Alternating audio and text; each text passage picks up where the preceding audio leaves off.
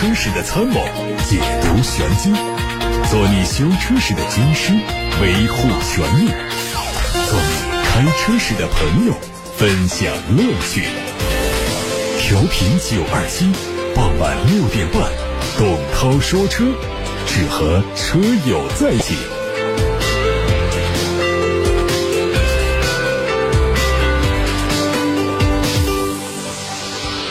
看今天的汽车新闻。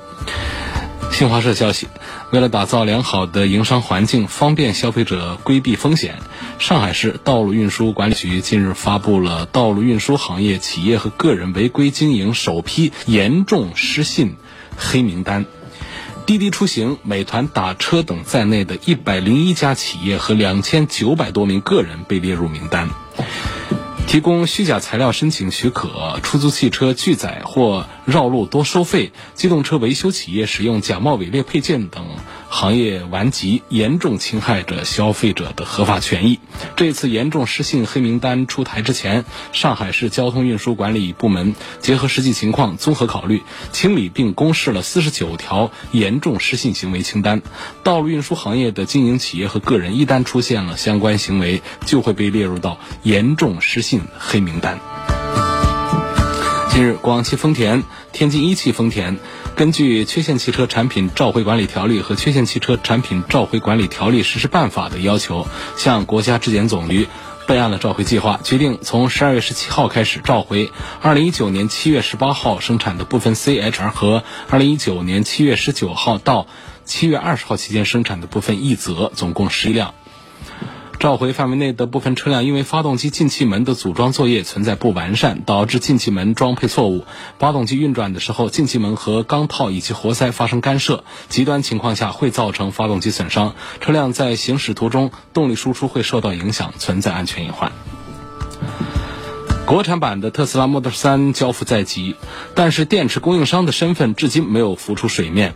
外媒报道说，松下首席执行官近日表示，没有在中国为特斯拉上海超级工厂新建一座电池工厂的计划。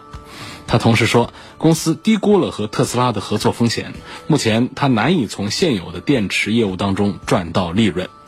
截至目前，松下仍然是特斯拉唯一的电池供应商。但如果松下并不打算为特斯拉在中国建造电池工厂，那么跨国运输成本等原因可能会迫使特斯拉选择其他的电池制造商。在采访当中，松下方面表示，不管是使用中国厂商生产的电池，还是使用松下电池，决定权都在特斯拉的手上。有媒体从工信部获得了新款沃尔沃 XC60 的申报信息，它将换装新款的 2.0T 发动机，满足国六排放标准。由于只是更换发动机，所以新车在外观内饰设计方面都没有变化。预计会在明年作为年度改款推出。另外，新车会根据不同的配置提供全景影像、不同款的轮毂以及驻车雷达等配置。梅赛德斯官方日前宣布说。代号为 W222 的 S 级已经累计生产了五十万台。这一代奔驰 S 级最早在二零一三年发布，车型的寿命已经达到六年。中国地区是奔驰 S 级最大的市场。虽然中国是奔驰 S 最大的市场，但是绝大部分奔驰 S 还是在德国工厂制造。尽管代号为 W222 的奔驰 S 级仍然还在销售，但媒体也曾多次报道过全新一代奔驰 S 级的路试照片。新一代 S 级内部代号叫做 W223。梅赛德斯官方表示，新 S 级将处在汽车行业的先锋地位。一汽大众官方消息：奥迪全新一代的 A3 第一台整车。在一汽大众青岛工厂正式下线，这款车应该是 A3 的 Sportback 两厢版，而根据规划代号，这个三厢版车型也会在这里投产。另外，从三厢版代号的后缀 L 可以看到，这个车型会做加长。预计全新一代 A3 会在明年正式上市。这次换代，新车在造型、尺寸方面都会有明显调整，产品的竞争实力会进一步增强。根据海外媒体曝光的消息，新车会采用奥迪。最新的设计方向，前脸会换上与全新 A6L 同款的六边形的进气格栅。三菱的新款劲炫 ASX 已经在海外上市，它提供五种不同的版本，海外价格约人民币十二万九到十九万九。它的前脸改观很大，采用了新款的横幅式格栅，并且有镀铬的装饰条，下方有镀铬的材料，同时还优化了进气口。动力是二点零升的自然吸气发动机，匹配 CVT。海外媒体说，诺基亚于当地时间十一月二十九号表示，公司正在和戴姆勒以及其他的公司结盟。戴姆勒等企业向欧盟反垄断监管机构投诉说，诺基亚的技术专利费用收费太高。据说，诺基亚已经提交了一项解决专利许可费用的提案，但具体的细节还不能。对外界公布。不过，这份文件可能会让欧盟委员会自动放弃对诺基亚的调查，并且取消该公司因滥用权力而将面临的系列处罚。在此之前，一位消息人士说，委员会已经在十月份表示可能发起调查。日前，中国汽车技术研究中心有限公司联合部分儿童安全座椅企业进入到东风公司的技术中心，共同开展。安全同行，从车做起，儿童交通安全公益推广的活动，呼吁社会各界关注儿童交通安全，保护孩子的安全出行。本次活动一是为推动汽车研发中心有关儿童成员保护研究的人员与儿童安全座椅企业的技术和市场人员开展交流，探讨如何更好地提升。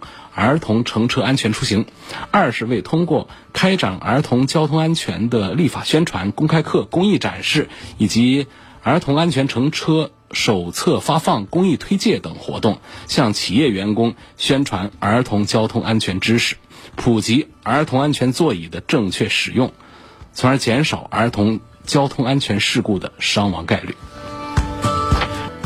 现在开始回答大家的问题。来自八六八六六六六六的提问，刘先生说：“我的行驶证遗失了，请问怎么补办？需要什么手续和资料？”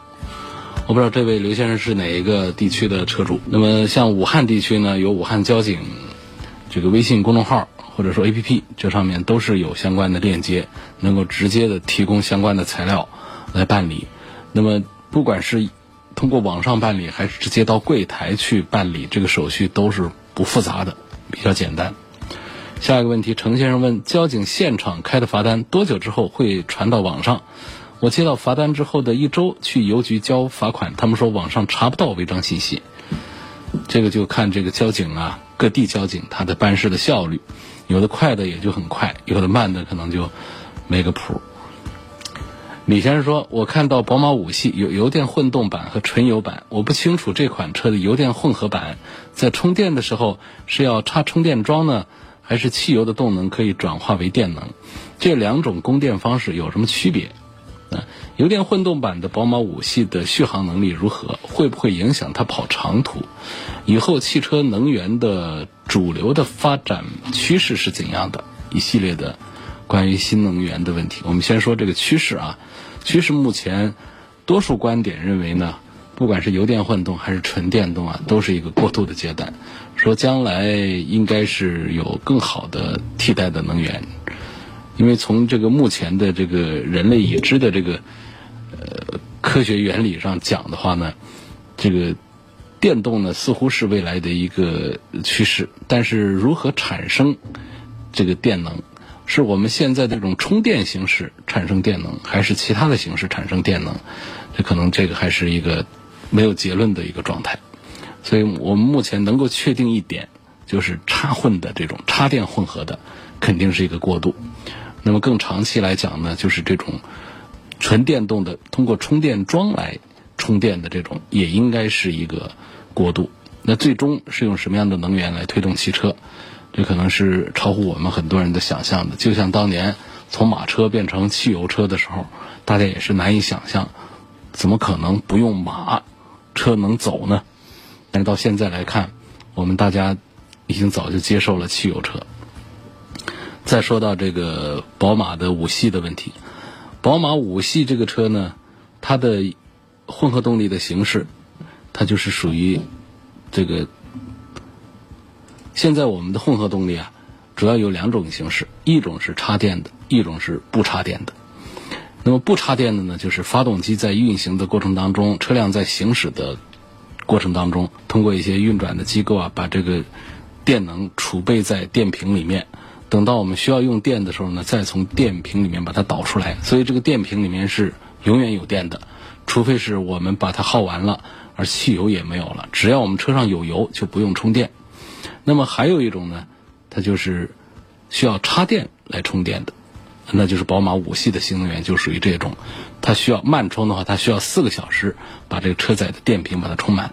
那么这种的续航里程就会比那种不插电的、不需要充电的这种混合动力车啊，它续航里程要更长一些。它的单电的续航里程就能够达到几十公里。像这个这一代的宝马五系新能源，据称能达到六十多公里的这个纯电的续航里程。那么我们再看看它的纯油部分，油箱也不小，呃，纯油也能跑个几百公里。所以加到一块儿，当然说这到底混合起来它们的这个续航里程是多远，这得看我们的行驶路况和车速这些东西来定。总之呢，它会比我们的纯油版本的续航能力是要强很多。不仅仅是在，比方说我们一箱油。本来是跑五百公里的，因为这个电机呢，它能够有六十七公里的一个纯电续航，所以加到一块是五百六十七，不是这样的。它们加在一块一定是大于这个总和的，就是一加一会大于二的，这是插电混合的一个魅力之一。那么插电混合还有一个优势在哪儿呢？就是它能够通过电机在低速起步时候的这个运行啊，让车辆在本身汽油机的排量并不大的时候，它能够让电机在低速起步的时候获得比较大的扭矩，车辆的提速比较轻快，让我们的驾驶感受啊，一个是感觉比较快，主观速度感觉比较快；第二个呢，就是它和汽油机的启动之间的这个连接也做的比较的平稳，所以它的驾驶感受在很多插电式混合动力车上会调的比普通的纯电车要更有意思，也比普通的纯油车要更加迅速。这是关于这个。李先生提出的宝马五系的油电混动版本和纯油版本的一个话题，目前大家普遍公认呢，在宝马五系的产品序列当中，这个新能源的版本因为定价并不高，跟普通版本是差不多价格，大家认为在五系当中，混合动力版本是它的性价比最高的版本。下面我们看来自八六。八六六六六六之外，还有董涛说车的微信公众号和董涛说车的微博留言。微信公众号上有位网友叫地球人，他说：“我闪光要我前面的车稍微快一点，他为什么踩刹车？”三种情况，一个是巧合，第二种情况呢是你闪光，他通过后视镜发现你在闪光，那么他烦你了，他踩一脚刹车，嗯，怼你一下。第二种情况呢，是他不理解这个灯光的意思。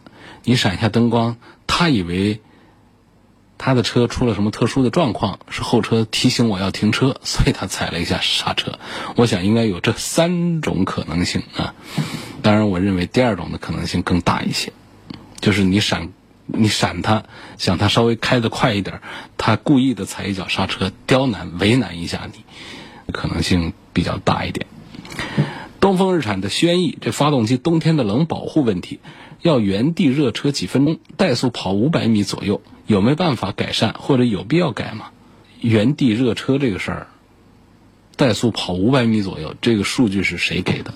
通常呢，我们在冬天的时候呢，原地热车有个分把钟就可以了，没必要有个几分钟。然后怠速跑多远？这就是不踩油门。挂着档让车子往前走个几百米，这样的说法，这又是谁教的？没有，我们正常的加油门走，不要太快，走一段就可以。这是我们冬天热车的一个大概齐，并没有必要做的那么的严谨。说到这个速度方面的一些限制啊，还有时间方面限制呢，在有一些的这个媒体的文章当中啊，会上纲上线，会掐的特别准啊。比方说，这是。我们保养里程是三千公里，就写的很死，啊，我们要做一个什么样的测试是多少公里就是多少公里，什么时间都就是什么时间，写太死，其实这个根本是不科学的，没必要那么准。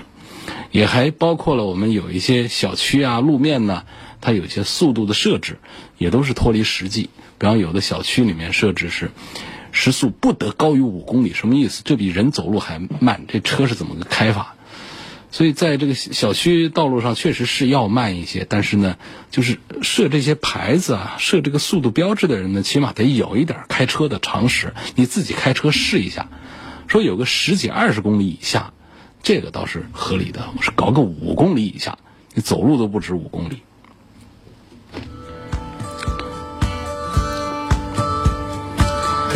下面有一个问题说，东风本田的思铂睿为什么卖的不好？我们市场上的车啊，有很多是卖的好，但是车很糟糕的；也有很多是卖的不好，但是车还不错的。斯铂瑞属于后者，这车开过的人应该都有发言权，是开的很棒的。但是呢，在中国市场上呢，它就是这样，先入为主。那有了雅阁之后呢，其他的在这个山头上也站不住。反过来讲，比方现在东风本田有个 CRV，然后呢，广州本田也干一个皓影，其实是一回事儿。你看看吧，肯定皓影是干不过 CRV 的。就是这样一个道理，导致斯铂瑞其实说跟这个现在叫 Inspire，它跟这个雅阁其实是一回事儿，但就是卖的不好，卖不过雅阁。呃，要说一说新款的克鲁兹，真的那么不好吗？说要停产了，停产应该是有替代的产品。克鲁兹过去卖的好，这个话题好像回答过啊，最近。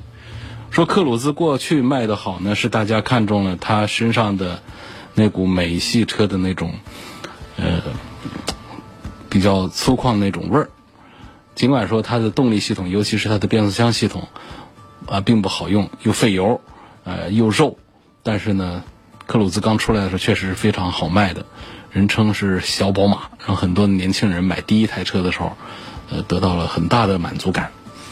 但是到现在改款七改八改的，这个一个是动力，虽然说节油性能表现还不错，但是动力也还是很弱。第二个呢，就是外形上改的更像个日韩系车，特别秀气那种样，就是把本来这个克鲁兹的身上的灵魂的部分搞丢了。另外呢，就是，嗯，本身现在的这个经济情况都不大好，车市的环境都很冷，所以呢。只有少数车企的少数车型才卖的比较好。那么克鲁兹这样的产品在这一代换代，以及包括整个品牌的在中国地区的营销出现一些不稳定之后，那整个车很快就会垮下去。克鲁兹就是这么一个情况。分期的第一年必须要买盗抢险吗？如果是买了可以退险吗？今天成功的退了一个擦痕险，盗抢险四 S 店不让退。分期付款的这个盗抢险是不能退啊！分期付款，4S 店不是 4S 店，其实是担保公司，它是承担着风险的。你这个车是本身就是款是担保公司垫付的，或者银行是垫付的，你这个时候你的盗抢如果发生了的话，那么这个风险就是非常大的。所以这个盗抢险，包括给你车上装 GPS 定位，那都是他们的保全手段。现在看到来自董涛说车微博后台大家的提问。刚刚提了新车，问一下车牌照啊，要不要用牌照框？四个螺丝固定的是否不紧？牌照框是禁止使用的，而且螺丝也必须得上四个螺丝。关于四个螺丝固定的是否不紧，你这个事儿不要跟这个牌照框联系起来，牌照框起不到固定牌照的作用。牌照框本身有自重，都金属的，会加重我们螺丝的负担。实际上呢，对于我们固定牌照来说，反而是有害的。牌照框唯一有一个好处是防止这个牌照被撬，或者说被这个有一些情形下造成的变形。牌照框起到这么一个保护的作用。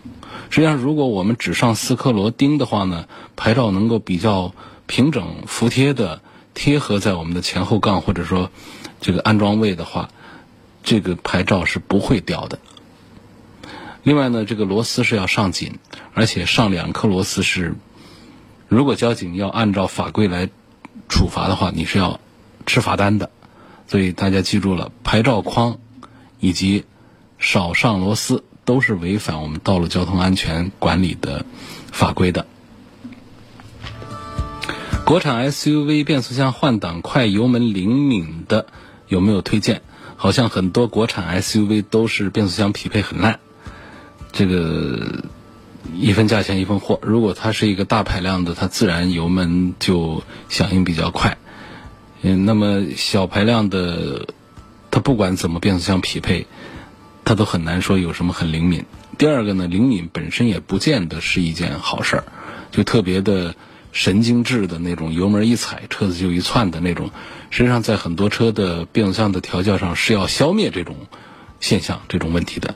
所以说到底，我们要的其实并不是油门点下去和收下来，它一下一下的油门和车速之间的关系那么的紧密。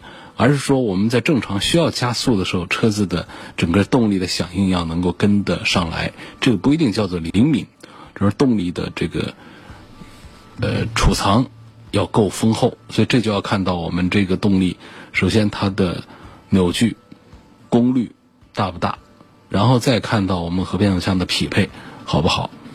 所以在我们国产的 SUV 当中呢，这个如果说它是一款倾向于运动的，它的这个变速箱，它的电脑，它有一个专门的运动的一个匹配 Sport 这样一个按键，按下去之后，它会换挡逻辑上做一些适应性的变化，让你感觉到踩油门的时候车子会响应起来比较快。如果这个车子的马力扭矩足够大的话，它通常都会比那种小排量的低功率的车。跑起来感觉更加的有劲儿，也就是这位网友理解的那种灵敏。你比方像这个宝马的叉三，它的两百五十二匹马力是它的高功率的发动机，它还有个一百八十四匹马力，这是它的低功率的发动机。那么这一前一后呢，这个提速的表现上会出现很大的区别，价格上也有这个十几万的差异。那么这样你就会发现，这个高功率的 2.0T，它好像油门是比较灵敏。实际上，他们配的是什么呢？是一个变速箱，啊，都是 ZF 公司的八速的手自一体。因此，就是想挑一款变速箱呃换挡快、油门灵敏的，基本上就是你要花更多的钱来买更大排量或者更大马力的发动机的车型。偶尔商用，改善型换车。目标是奥迪 A4L 时尚版和奔驰的 C260，喜欢 C 级奔驰的外形后驱，但是对它的 1.5T 加48伏的这个动力系统持怀疑的态度，价格也比奥迪要贵一些，希望能帮忙分析一下。这个确实啊，这个百万以下的，但这个话说的太夸张了吧？我觉得在。七十万以下的这个奔驰吧，六七十万以下的奔驰基本上会呈现一个类似的特点，就是标值钱以及内饰值钱，而在发动机、变速箱、底盘这个方面就不如其他的品牌、其他的豪华品牌值钱。当然说到了六七十万以上的高端的奔驰那是另说啊，所以我们比较代表性的这个奔驰的产品就包括了像 E 级。像 GLC，这些四五十万的车，以及更便宜的奔驰，这方面特征是更明显。比方说到这个 C 级，C 级它确实就是颜值超群呐。那把这个宝马的三系，把奥迪的 A 四比下去，大多数人都认可。但是呢，就是这个颜值，呃，这个卖了钱，它实际上这个整车的这个。驾驶的感觉啊，乘坐的感觉啊，包括一些配置方面，它实际上这个成本是并不高的。但是你要说这一套 1.5T 加48伏的轻混，是否就是一个这个动力弱的一个事儿？我觉得这个也不能这么讲。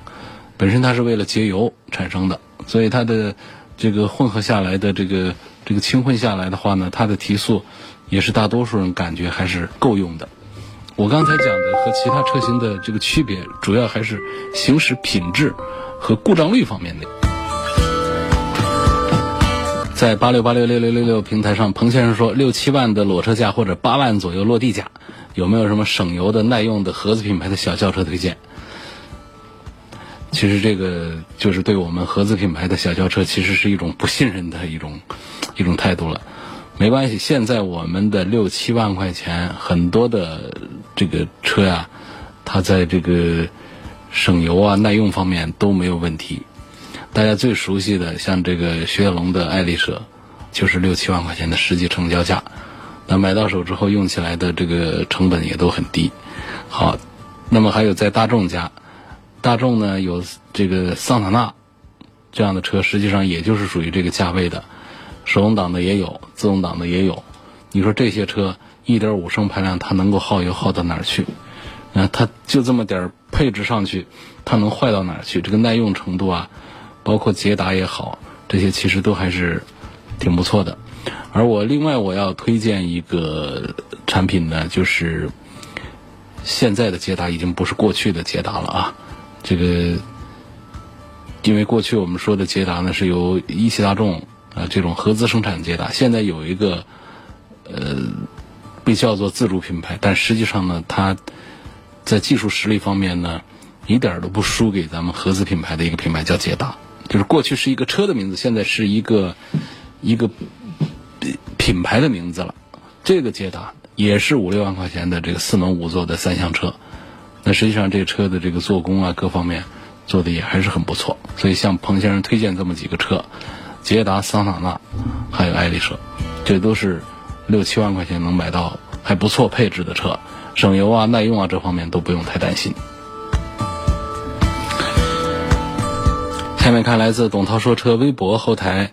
有个网友说，国产的宝马 X3 的2.0的高功率低配版，现在值得买吗？希望评价这个车，价格以后还有没有下降的空间？关于这个价格的问题啊，它得跟这个竞品来做对比说。就是这段时间的宝马叉三它的人气是不错的，所以它的价格优惠的幅度它就会做的要小一点。如果说一个车它卖的不大好的时候，它通常就会做降价。只有卖的很好、供不应求的时候会出现加价，所以它其实是一个浮动的状态。我们从宝马叉三现在的用户口碑来讲呢，它是一个向上的势头，因此讲呢，它似乎不会有那种后面在啊这个或者说短期后面会有一些这个降价的更大幅度的降价这方面一些行为。只有那些产品看起来这个口碑也不大行啊。呃，厂家的压力也比较大的这个情形下，我们才可以期待一下，这车可能顶不住价了，往后就得降价了啊。所以从价格层面，我们分析宝马叉三目前是这样子。那么关于宝马叉三的这个2.0的高功率的低配版，这也是我推荐比较多的一个宝马啊，所以我觉得还是值得买的，因为在这个叉三这个车上这么大个尺寸，四米七几的车长，动力还是要储备的更充足一点儿。那么低功率的，低功率的这个。我觉得还是稍弱了一些，怎么着，我们花个四十万买个车啊，这个零百提速啊，还是得有一个及格线，怎么着也得有一个七秒多钟，啊，甚至更快，所以到八秒多钟的话呢，我们还是一个四十几万四十万的车，这其实是有点显慢了。当然说，我说我花个十万块钱买个车，八秒多钟行不行？那就已经是挺快了，那应该是挺好了。我说的是花到四十万了，我们还是得买一个及格线。在七秒钟，啊，比七秒钟更快的这么一些车，那么叉三的这个高功率、中功率是能达到这个效果的。它的中功率能够有七秒六的一个提速，高功率有个六秒八的一个提速，但是低功率的，一百八十四匹马力的二点零 T 就只有八秒九的提速，就是将近九秒钟。这个对于一个四十万的车来说是算慢的。下面看来自。董涛说车微信公众号的话题：两年五万公里的车，最近突然出现升档抖动，是个什么原因？是自动挡啊，手动挡升档抖动，那是不是你这个换挡的习惯的问题，还是怎么回事？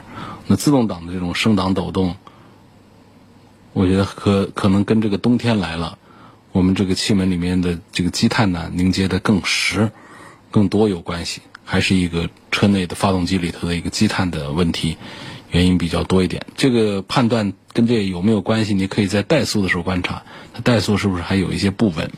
那这样的一些情况，这可能性比较大，但是不代表这是唯一的可能性，因为导致升档抖动确实是有很多方面，有来自发动机方面，还有来自变速箱方面，这个要具体的判断。我只能说，在冬天到来、天气遇冷的时候，遇到这种积碳所导致的。行车的故障特征的是越来越多。我在武汉一家英菲尼迪 4S 店被骗了一万块钱的定金，找这家店理论，出具书面退款承诺，说十五个工作日办完退款，现在已经快两个月，仍然不见办理退款。啊，好，我们让记者去了解一下这家四 S 店的真实的情况。两个月了，还没有退款，手上有书面的退款承诺。实际上这事儿应该谁管呢？这已经不再是汽车节目呃参与协调的范围。其实这已经是属于法律层面的，应该就是找法官了。手上有证据，他不给你钱，实际上这不是汽车圈的事儿了，这已经是找律所呀，呃，找法院去解决了。我看中了帕萨特，但是看资料说减配很厉害，所以动摇了。看君越，想听听这两个车该怎么选。你这个说它的减配厉害，你是跟什么时候、跟什么车做对比？你有没有考虑到这个车本身现在也卖的便宜了？你只看到它的配置上好像有一些这个减少，但你同时还要关注到它的价格上也确实是有降低。呃，另外一点呢，就是。其实现在的这个配置总体上讲是在升级的，价格是在下降，总体上的配置是呃升级的。你包括现在这个帕萨特的最低的配置的 1.4T 的，它在这个安全配置上面，它在一些基础的舒适配置方面，你比方说它的天窗都有，仿皮的座椅它都有，中控屏也都有，LED 灯也都有，然后。你还说这配置还降低？它降在哪儿？我们还要什么配置？一个官价十八万多，实际上要贷款搞得狠的话，价格只在十五六万的这么一个车子，这个这个配置到这份上，如果我们还需要更高配置的话，那就有点这太为难人家厂家了。另外再说到这个君越，君越是卖不过帕萨特的，历史上是这样，现在也是这样啊，因为这个别克品牌呢，过去在这个。中大型的轿车的这个运作上面呢，一直是失策，那没有好的招没有好的办法来做，所以到现在来看呢，别克卖的最顺手的产品还是它的 SUV 系列，呃，包括这个君威呢是勉强还能还能凑合，然后就是它的 MPV 啊，别克的 GL 八卖的是相当的棒，那么到了这个大型车，到了个君越这上面来的话呢，呃，也是折腾的厉害，停售的。原来有过这个很糟糕的一段营销的是，竟然是用上 1.5T 的动力，配上七速双离合，你说这这直接就让这个车啊，就是找不到定位，搞得有点这混乱。所以在售的虽然说是 2.0T 呢，但是很少人来关注它。在售的虽然说优惠过后价格已经达到了二十万元以下，五米长的大车。别克的品质也都不错，但是大家都想不起来它，也都是快忘了这个这款产品了，所以是这样的一些原因导致这个君越卖的不大好。总之呢，在帕萨特和君越当中啊，董涛还是推荐卖的多的帕萨特要更多一点。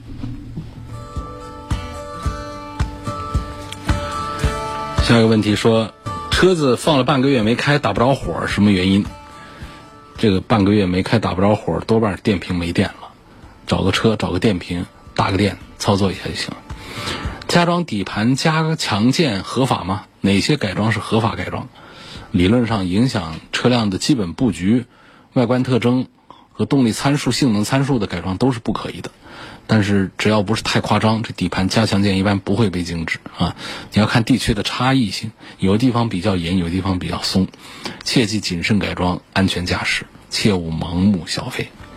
电源断了，车门可以打开吗？是可以用机械钥匙捅开的。任何一个车上基本上都会留下机械钥匙的口。说没有机械钥匙啊？你的遥控钥匙里面是藏着机械钥匙的。能不能说说新上市的腾势 X 混动版值不值得买？腾势 X 的优势在于它既融合了比亚迪在新能源领域的技术优势，又继承了梅赛德斯奔驰独树一帜的豪华氛围，所以对于那些手中预算充足的、对于豪华和质感呃比较感兴趣的车友来说呢，这个腾势 X 还是不会让他们失望的。克鲁泽、三零八、英朗、荣威 i 五四台车怎么选？我赞成优先考虑英朗和克鲁泽。英朗的销量比克鲁泽更高，